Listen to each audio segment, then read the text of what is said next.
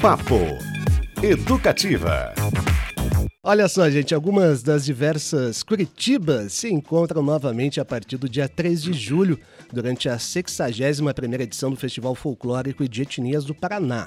Até o dia 13, o Teatro Guaíra recebe apresentações de danças típicas com mais de 2 mil artistas, 16 grupos folclóricos que representam 11 etnias.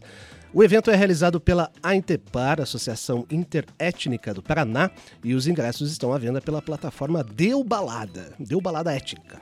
Deu balada étnica. E para a gente falar sobre isso, recebemos Blanca Hernando Barco, ela que é cônsul honorária da Espanha, diretora do Centro Espanhol do Paraná e diretora da AINTEPAR. Boa tarde, bem-vinda. Buenas tardes, Blanca, bem-vinda. Buenas tardes, frias tardes. Tudo bem? Tudo bem, graças a Deus. Que bom. É, Blanca, olha só, o tema da edição deste ano é Tem folclore em todo lugar. Conta pra gente um pouquinho mais desse conceito e sobre a história desse evento que chega à sua edição de número 61. Uma longa tradição aí, né? Uma longa tradição, né? Um do, diria que é o festival mais longevo que temos no estado do Paraná, é, é o do folclore. A ideia do Tem Folclore em Todo Lugar é um pouco trazer essas origens que o curitibano tem, que Curitiba é um mosaico de, de, de, de folclore, um mosaico de cultura, né? E levar o folclore para todos os cantos, dizer, todos nós temos folclore, todos nós é, temos que viver o folclore, essa diversidade étnica que Curitiba tem e não deixar no esquecimento. Então, vamos lá, né? É, é folclore no tubo, é folclore no Jardim Botânico, é folclore no passeio público, é folclore em tudo que é lugar é, lembrando as pessoas, né? É, é como um, um, chamamento, né? As, a, a população que não podemos deixar no esquecimento as nossas raízes, as nossas tradições. Uhum. São 16 grupos folclóricos, é isso? Sim, 16 grupos folclóricos. Que representam 11 etnias. Fala um pouquinho para a gente da programação, como é que é, essas etnias são representadas, o que, que normalmente é organizado. E também como é que é organizar um evento desse tamanho, né? Porque, puxa vida, é bastante gente. Dois mil artistas. Dois mil artistas. Quanto tempo antes se pensa? Como é que funciona então, isso? A primeira coisa que eu quero falar é que nós somos amadores. Né? Uhum. Então, nós fazemos do folclore uma arte. Nós não somos artistas que fazemos o folclore e arte, né? Então, realmente, é, nós somos amadores, fazemos, temos o nosso tempo livre, nós dedicamos ao folclore e essa programação, ela começa um ano antes. Uhum. Né? Você não pode fazer um, um, festival, por exemplo, com os grupos folclóricos, eles têm é, de 100 a 280 integrantes é, você não consegue organizar isso em uma semana, né? Então, quando acaba o festival, a gente descansa um pouquinho e já começa a pensar no ano que vem. E normalmente, no final do ano, no início do ano, a gente já faz um sorteio para saber qual a data que você vai ter, é, vai poder dançar o ano que vem. Até porque os próprios integrantes se organizem, né? Porque normalmente é um período de férias. É um sorteio entre os participantes. Entre os participantes, é. né? Então, o Teatro Guaíra cede essa data, realmente é um grande parceiro com a Associação Interétnica, eles, eles já bloqueiam essas datas para nós, nós fazemos essa, essa distribuição desse sorteio, uhum. e então os grupos já começam a preparar o seu espetáculo para o ano para o próximo ano, é né? quase uma Copa do Mundo. Assim. É, é, então, é, isso mesmo, é isso mesmo. Inclusive existem trocas, né? Porque daí de repente, por exemplo, este ano o grupo polonês Wisła completa 95 anos e ele está indo para a Polônia. Então ele ele viaja no dia 13, o sorteio caía no dia 11, ele precisava dançar antes, eu acabei trocando com ele, nós Sim. dançamos no dia 10. Então é mais ou menos uma Copa do Mundo mesmo, assim, sabe que rola muito interesse. Aliás, eu queria que os nossos ouvintes mandassem mensagem dizendo de né, qual é a sua descendência, da onde vem a sua família.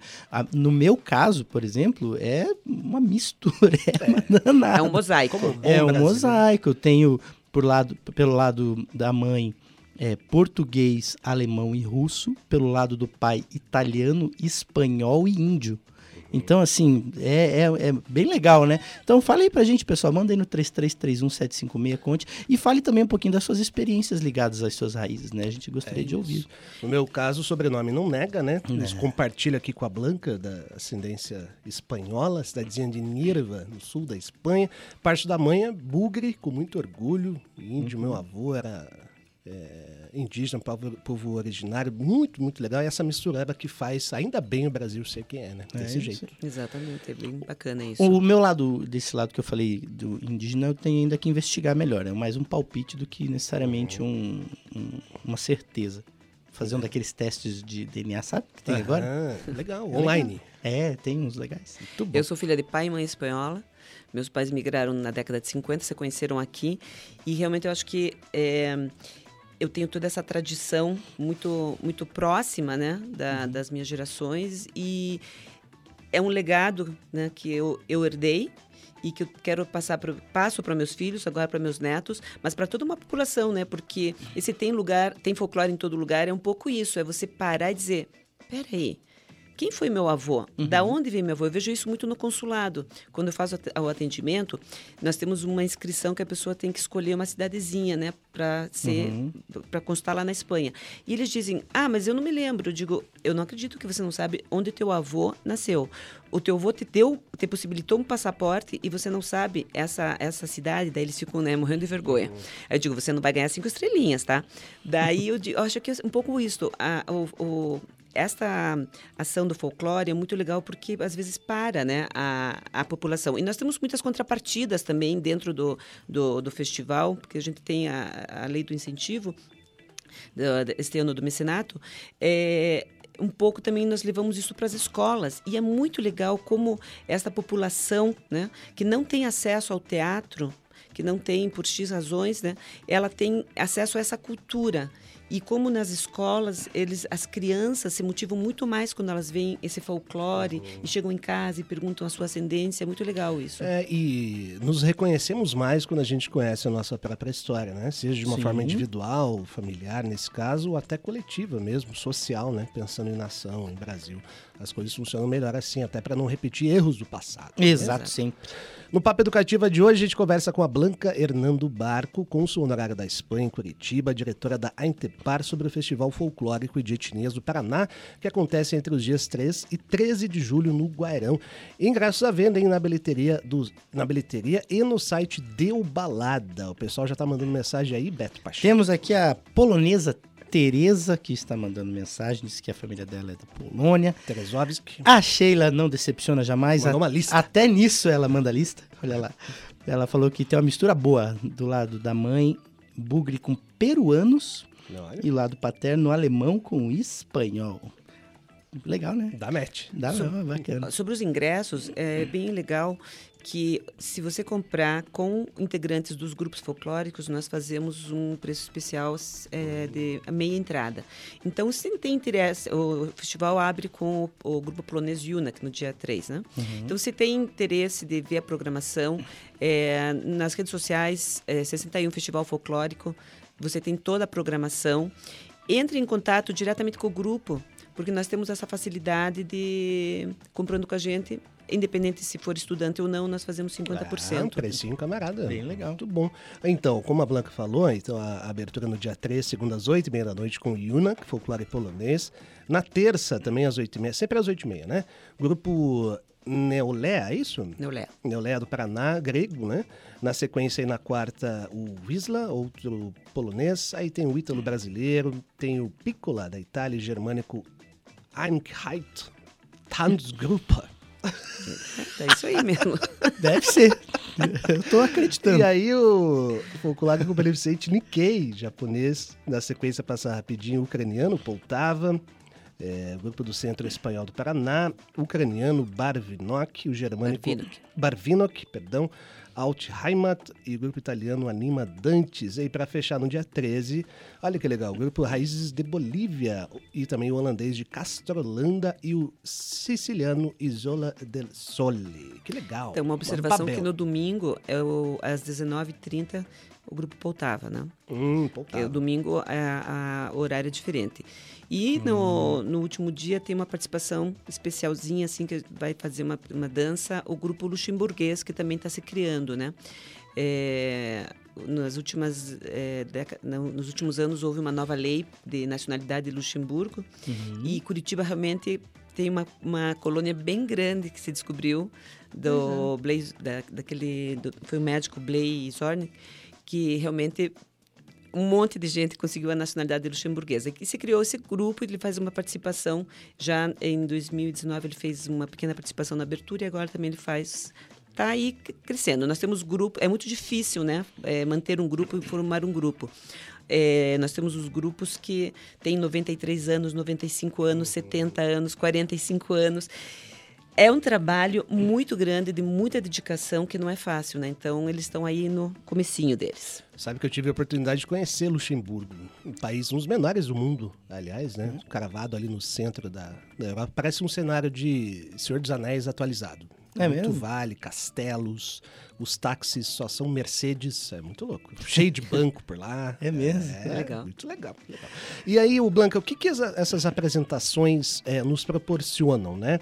É o resgate do folclore típico de cada país, uma pequena imer- imersão, digamos, naquelas culturas. Como é que se dá isso no palco? Um pouco, cada, cada grupo leva um, um espetáculo, então ele foca em alguma coisa. Eu sei que este ano, por exemplo, o Poltava está fazendo uma homenagem à Ucrânia, a tudo que está acontecendo, né? Eu faço uma homenagem aos lavradores, a, a, às colheitas, mas no fundo, assim, todos trazem aquela as suas tradições, né? As suas danças, os seus trajes, realmente é é um pouco o que você faz lá na- nos países de origem, a gente traz para cá. E uma coisa que é muito legal, que tem muitas coisas que os países de origem não é que deixaram de fazer, mas eles não dão tanta importância como nós aqui. Então eu vejo isso no grupo espanhol, é, coisas que lá na Espanha já não tem tanta importância e nós continuamos praticando com danças que nós achamos super lindas, maravilhosas lá, porque o folclore é algo vivo, né? Ele se transforma. Então nós aqui mantemos muito mais às vezes as tradições do que lá. E até pelo, pelo vínculo emocional dos nossos pais, dos nossos avós, da, da- de ter deixado a terra deles, existe em todos os grupos uma um arraigo muito grande a essas tradições, né? A, a- a- manter aquilo. E lógico, nesses países a juventude se modernizou, né? Então Sim. não existe. é, eles ficam impressionados, por exemplo, de ver aqui. Eu tenho um- no centro espanhol nós temos dentro do centro espanhol nós somos divididos como na Espanha em regiões, né? Então dentro do nós temos três é, folclore de três regiões da Espanha. E o que eu dirijo que é o, o aragonês, eles eu tenho 60 integrantes. Tem grupos folclóricos na Espanha, eh, na região de Aragão, que às vezes não tem 20 integrantes. Eles dizem, nossa, como é que se consegue tanta gente? Como é que... Mas como que os meninos, porque isso também é uma raridade, os meninos prati- praticamente cada vez dançam menos. Então, eles, eles dizem, como é que pode no Brasil alguém querer tanto fazer parte de um grupo folclórico nos dias de hoje? Né? E é um pouco isso, essa, esse amor que os imigrantes conseguiram transmitir a seus descendentes, né? faz com que as pessoas procurem eh, manter e honrar as suas tradições. E depois tem muito simpatizante, né? Hoje, 50% dos grupos são formados por pessoas que gostam da cultura daquele país. Então, você vai aprender a música, a dança, a- o que, que por exemplo, está acontecendo, né? O ano passado, por exemplo, era foi o ano jacobeu na Espanha, que é o ano santo, que faz aquele caminho de Santiago. Então, a gente fez a representação do caminho, a representação da chegada na catedral, e as pessoas, os integrantes, aprendem essa cultura junto, né? Ah, que legal. Então, normalmente os grupos, as danças, elas são se referem à primavera, à colheita, às guerras, né? Tudo isso é uma cultura que o, o integrante que participa de um grupo destes nunca mais esquece. Tem um quê do distanciamento, acho, também nesse, nessa questão migratória, né? De você querer. Acho que quem está inserido dentro, quem está lá na Espanha, vivendo no dia a dia, não, não para muito para pensar nesse, no seu próprio local, porque do que os descendentes que estão fora e que têm o Exato. distanciamento físico, não estão vivendo aquilo ali em tempo real, né? Exatamente. Eu, por exemplo, comecei a dançar, as pessoas dizem, ah, quando você começou a dançar? Eu nem me lembro, porque eh, os imigrantes construíram o Centro Espanhol, isso foi inaugurado em 19- 1976. Eu era hum, peque- pequena, né? Sim. Eu, eu cresci ali, então o que, que eles queriam? Os nossos pais queriam um, um grupo folclórico para animar as festas. Uhum. E assim começaram todos os grupos, né? É, lá na Espanha, ou na Ucrânia, ou na Alemanha, eles dançavam para comemorar as colheitas, para comemorar a chegada da primavera ou o inverno. E aqui eles faziam a mesma coisa, reproduziam o que eles faziam lá. E essa essa essa, essa tristeza, né, de ter deixado o teu país de origem, de você nunca mais ver teus pais, os teus avós, Sim. tudo isso é transmitido na dança, né? Tudo isso foi feito, é feito assim como realmente essa é, não se não se separar. E é uma coisa muito legal que eu vejo hoje em dia. Eu sou primeira geração, né? Então eu tenho integrantes de segunda, terceira geração e eu acho legal quando vem um rapaz novo com seu filho, que o avô ou a bisavô eram espanhóis. E de repente ele nunca fez parte do grupo folclórico, nunca se interessou, mas agora quer que o filho ou a filha dancem. E eu sempre digo que não existe pai que não conte a seu filho como era seu avô. Quando você tem filhos, você quer automaticamente transmitir todas as tuas tradições, toda a tua cultura. E aí eles voltam no Centro Espanhol ou nas demais associações, né, é, para esse resgate que em algum período da vida eles perderam, que foi a juventude, a adolescência. Uhum uma oportunidade de reencontro, né, em algum é. sentido. E muito legal também que a Espanha é um país absolutamente diverso culturalmente, né, com as suas muito. diversas regiões, Andaluzia, Galícia. Se você for de Madrid para Barcelona ou vice-versa, você toma um choque assim Sim. de cultura, né? Também estão representados essa, sem falar de País Basco, enfim, né? É. é e essas... sem falar a, a, processos também que passou, né? É, os mouros estiveram por ali. Né? Influência é, uma influência Espanha, né? muito né? grande Enfim. na Espanha. Mas o, o, nós temos no centro espanhol nós temos a um, folclore de três regiões da Espanha: Galícia, Andalucia e Aragão. Galícia, porque foi a região que mais imigrantes é, teve no mundo. E Andalucia, porque em Curitiba nós temos uma, uma população bem grande da Andalucia, mas incentivada principalmente pelo flamenco, né? Uhum. E Aragão porque eu era próxima da região de Aragão, meus pais são de La Rioja, meus pais queriam um, um, incrementar o grupo folclórico, e aí eu acabei indo para Aragão porque o folclore de Aragão, a rota aragonesa, é, uma, é um folclore muito forte. E a ideia deles eh, era sempre realmente que o Centro Espanhol tivesse um folclore muito bom. Nós eh, somos reconhecidos pelos governos autonômicos da Espanha. Então, os nossos hum. folclores, nossos eh, grupos aqui são reconhecidos lá. Inclusive, agora em outubro, nós também estamos indo para comemorar os 40 anos do grupo aragonês em Saragoça. Uhum. Então, bem, bem assim. Então, e normalmente as, os grupos eh, trazem né, aquilo, começaram porque com as danças da, da, dos, dos, imigrantes que eram daquela região, né? Então se formavam assim os grupos folclóricos. Maravilha. Mais mensagem aí, Beto. Mais mensagens. Na sexta o pessoal fica animado. Tá, né? todo mundo animado. O Tom falou que ele é polonês, italiano e bugre. O Bugre, aí, Bugre tá ganhando aqui, gente. Tem bastante. E a Marise falou que o castilho dela é português. Olha só. É, tem, tem várias, até a Blanca pode falar muito melhor, mas tem várias variações. É que nem no meu diversas caso. variações. Pacheco né? tem também, pode. O, até a minha terceira geração era com dois L's, Castilho. Uhum. daí foi aportuguesado e tal. E tem uma cidade na Espanha chamada Castilho e Castela. É, ela falou que também é descendente de português e de índio. Então foi aquele encontro na praia ali e tal. Na praia? É, os portugueses chegando, os índios esperando, aquela coisa. Muito e bom. seguiu o Brasil. O Brasil seguiu a partir dali. E estamos aqui. Lá é vem isso. o Brasil. Descendo a ladeira. Papo Educativa de hoje, a gente está conversando aqui com a Blanca Hernando Barco. Vale lembrar, hein, o festival começa no dia 3, será até o dia 13 de julho no Guarão, ingresso à venda na bilheteria, no site do Balada e também com os grupos folclóricos representados. Ô Blanca, é uma festa para a gente celebrar a história do nosso estado, que é muito plural, é, mas até a partir das mensagens que a gente vê, né? A cultura caiçara ainda é muito presente, aos povos originários. Esse recorte do festival é um pouco é, migratório e europeu, né? Mas dá para a gente negar também essas outras tradições. Né? Não, com certeza. Nós temos o, inclusive, nós temos o grupo do CTB, né? Que é Centro de Cultura é, Tradições Brasileiras, e o Brasil está representado é, com, o, com, com esse grupo, porque realmente é, não tem como é, não ter o Brasil representado num festival destes, né? É, nós já fizemos em outros momentos, tudo depende um pouco das, das noites que são cedidas, que nós temos condições de, de, de usar no teatro, mas acho, não sei, acho que faz uns antes da pandemia, uns, diria sete anos, nós fizemos uma abertura com grupos indígenas, outra com afro. Então, nós temos sempre um grupo convidado para participar. É, por que, que um grupo desses não está, não tem uma noite própria, uma noite porque realmente existe é, é uma associação, você tem que se filiar, né? Então qualquer grupo é bem-vindo para incrementar, como agora nós estamos em processo de do grupo luxemburguês fazer parte.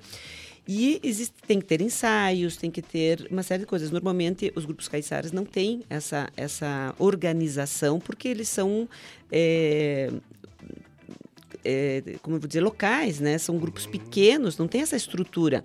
Então eles são convidados para fazer participações em determinados, né? Quando eles ou eles solicitam, às vezes os grupos querem fazer parte de uma abertura, querem, a gente solicita, é, abre esse espaço para eles. São todos muito bem-vindos e realmente quanto mais grupos se interessem em fazer parte dessa associação e que nós podamos realmente é, enriquecer mais ainda a cultura do estado, nós agradecemos. Sejam bem-vindos. Legal.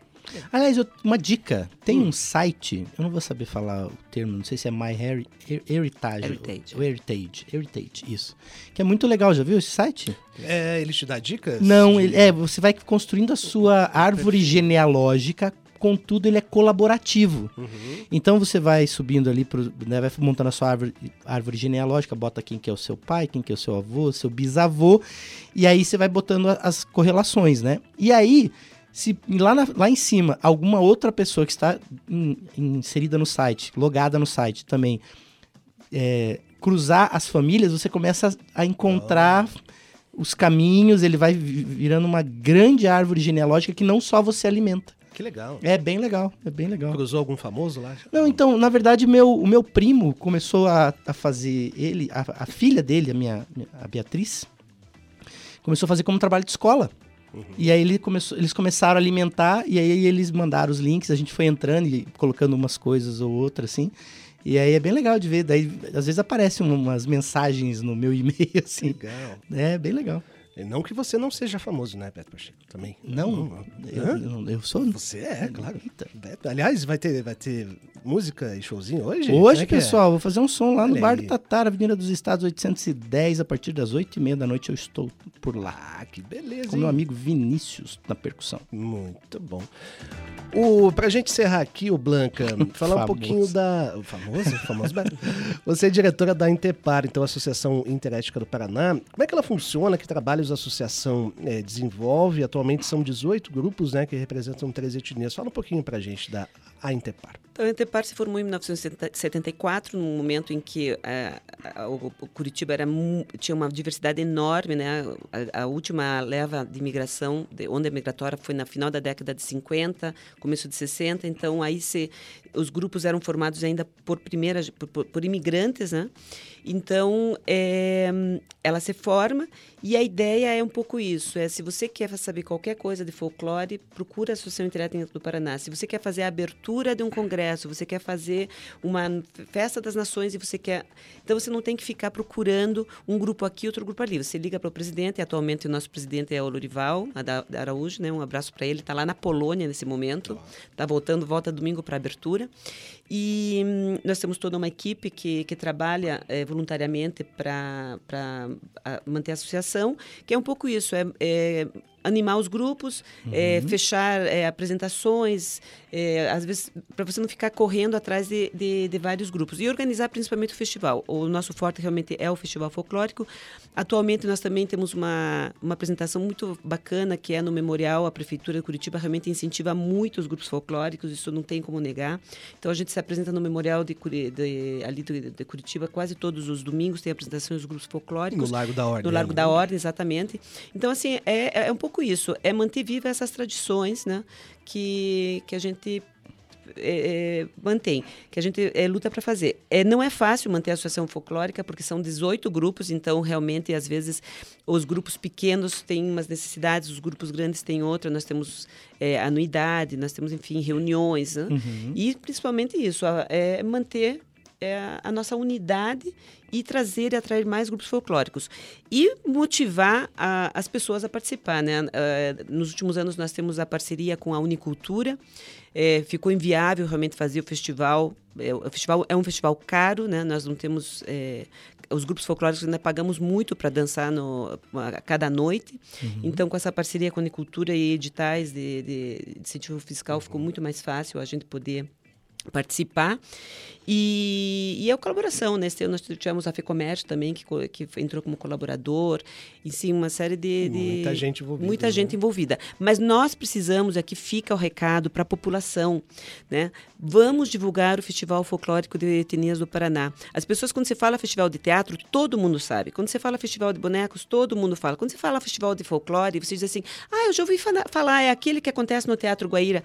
Gente, não tenham preguiça, saiam de casa, vão prestigiar a gente. Nós somos assim, é, eu faz acho que 10 dias que, que praticamente não almoço, não janto, a minha casa não, não faço nada, todos os grupos estamos iguais. Viu? Ajuda a dieta. Ah, não, é, exatamente, ajuda a dieta. A gente realmente é, é ensaio, ensaio, ensaio, ensaio até as 11 da noite, ensaio sábado, ensaio domingo. Vão prestigiar. É um espetáculo maravilhoso, um espetáculo assim que realmente vale a pena e você não vai se arrepender. E se você quiser fazer parte de qualquer grupo folclórico, você não precisa ser de origem. Isso é muito importante. Procura lá, nós temos as redes sociais, a Intepar também. É, você entra em contato com o grupo que você tem vontade, que você sempre gostou em dançar e não precisa saber dançar. A gente ensina a dançar. Maravilha. A Intepar, isso pode ajudar inclusive a Maria Fátima, que ela falou que é descendente de portugueses, dançou por 10 anos no folclore português na década de 70 e 80, Que legal. participava dos festivais, só que ela até perguntou, ela está citando aqui a Sociedade Beneficente 1 de dezembro, se não participa mais. Então, enfim. o Alma Lusa neste... Alma Lusa, isso Alma mesmo. Lusa, é, o Alma Lusa neste exato momento não está participando ativamente no Festival com Dança, mas ele sim, inclusive ele é um dos mais antigos do, do- da associação e participou do desfile. O desfile foi um negócio muito bacana, nós fazemos o desfile de abertura na Rua 15, como a população gosta de ver é, as pessoas trajadas. Foram mais de 500 pessoas pela Tem Rua fotos 15. lindas no Facebook, Lindas, inclusive. Nome é lindas. também, né? Bem legal. Procurem lá no Facebook, no Instagram, é, Festival Folclórico, vocês vão ver o desfile, como as pessoas pedem para tirar, como, as como a população se identifica